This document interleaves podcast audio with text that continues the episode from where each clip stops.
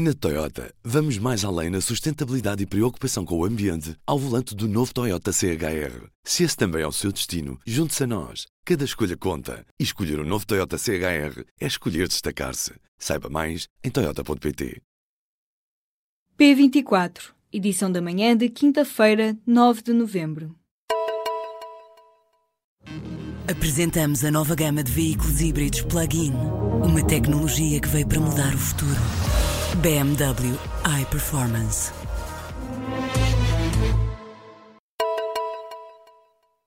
A Procuradoria-Geral da República arrasou uma decisão do anterior governo tomada em vésperas das eleições de 2015. A empresa da área das energias renováveis, presidida pelo ex-secretário de Estado do Ambiente, Carlos Pimenta, foi autorizada a mudar uma licença de produção de energia eólica para solar.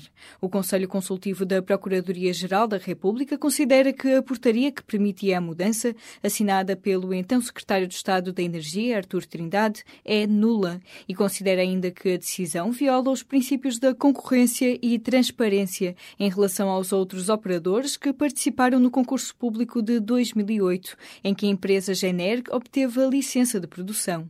O atual secretário de Estado da Energia, Jorge Seguro Sanches, já homologou o despacho da Procuradoria-Geral da República. Esta decisão não impede a empresa Generg de produzir energia solar para a rede pública, mas terá de o fazer sem subsídios. Se a portaria de Artur Trindade fosse válida, este negócio representaria um sobrecusto para o Estado na ordem dos 42 milhões de euros.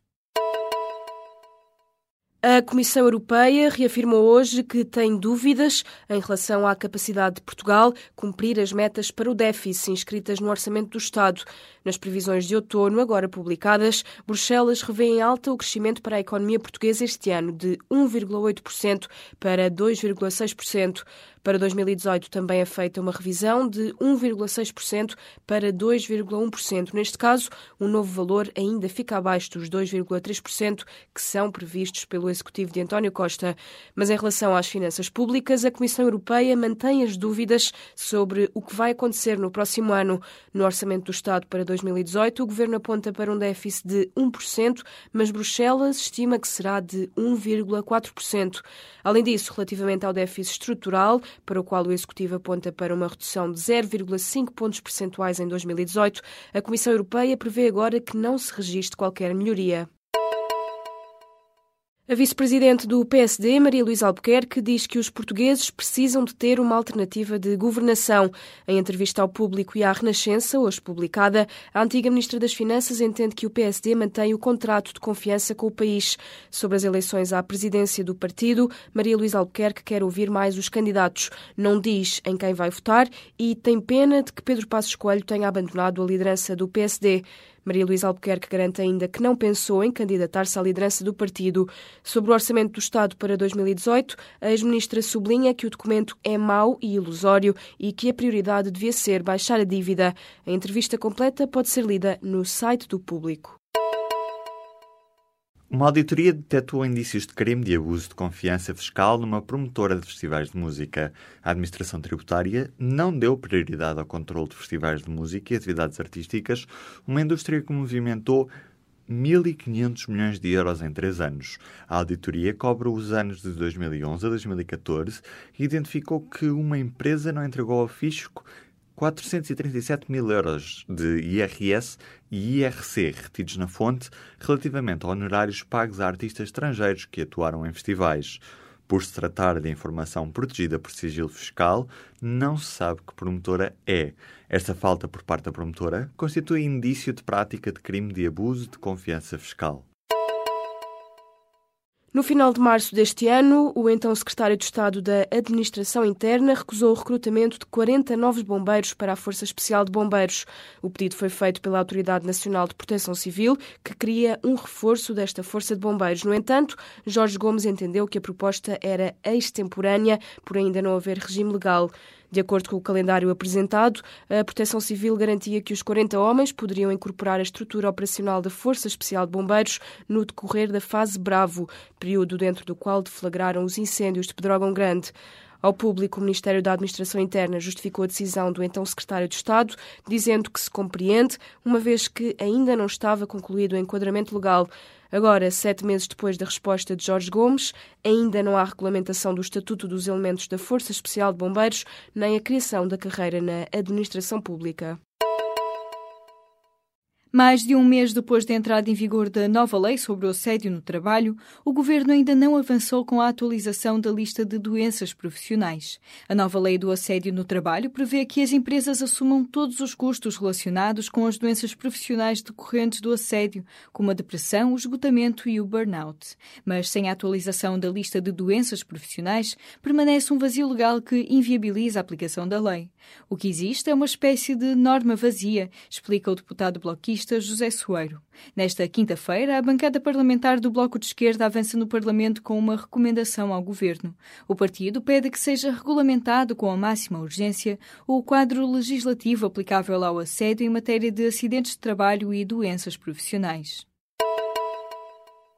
As empresas que forneciam as messes da Força Aérea e foram acusadas no âmbito da Operação Zeus de comprometerem mais de quatro dezenas de militares vão poder continuar a prestar serviços, quer às Forças Armadas e outras entidades públicas, com quem já trabalham, como por exemplo a PSP e a GNR.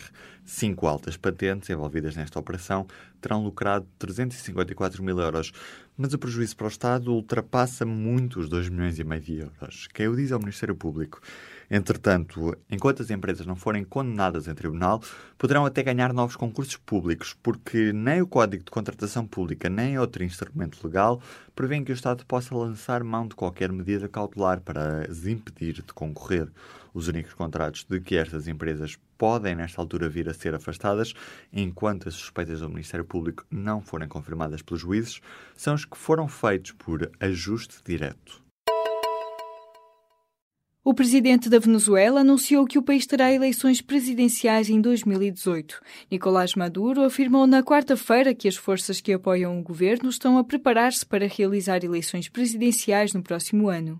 Maduro falava numa reunião com membros das Forças Armadas venezuelanas. Sublinhou que em 18 anos de revolução realizaram-se 23 eleições na Venezuela, concluindo assim que no país reina a democracia participativa. O presidente venezuelano anunciou ainda que a Comissão da Verdade vai investigar as manifestações ocorridas entre abril e agosto deste ano, durante as quais mais de 120 pessoas foram assassinadas, maioritariamente opositores. Esta comissão foi criada pela Assembleia Constituinte, composta unicamente por afetos ao regime. A carreira de Kevin Spacey continua a ser abalada por mais acusações de assédio sexual. A um mês e meio da estreia de Todo o Dinheiro do Mundo, realizado por Ridley Scott, o ator foi excluído do filme e substituído pelo colega Christopher Plummer. De acordo com Reuters, o realizador e os produtores decidiram voltar a filmar todas as cenas protagonizadas por Kevin Spacey. No elenco estão outras estrelas como Mark Wahlberg e Michelle Williams, que deverão regravar as cenas em que contracenavam com o ator. Os abusos e assédios sexuais de Kevin Spacey já tinham levado a Netflix a anunciar o cancelamento da série House of Cards e do filme Gore. Entretanto, continuam a surgir denúncias sobre alegadas vítimas de assédio sexual por parte do ator. Numa nova vaga de acusações noticiadas pela BBC nesta semana, Kevin Spacey é acusado por três homens e uma mulher. Ontem as notícias falsas voltaram a ser um tema quente no palco da Web Summit.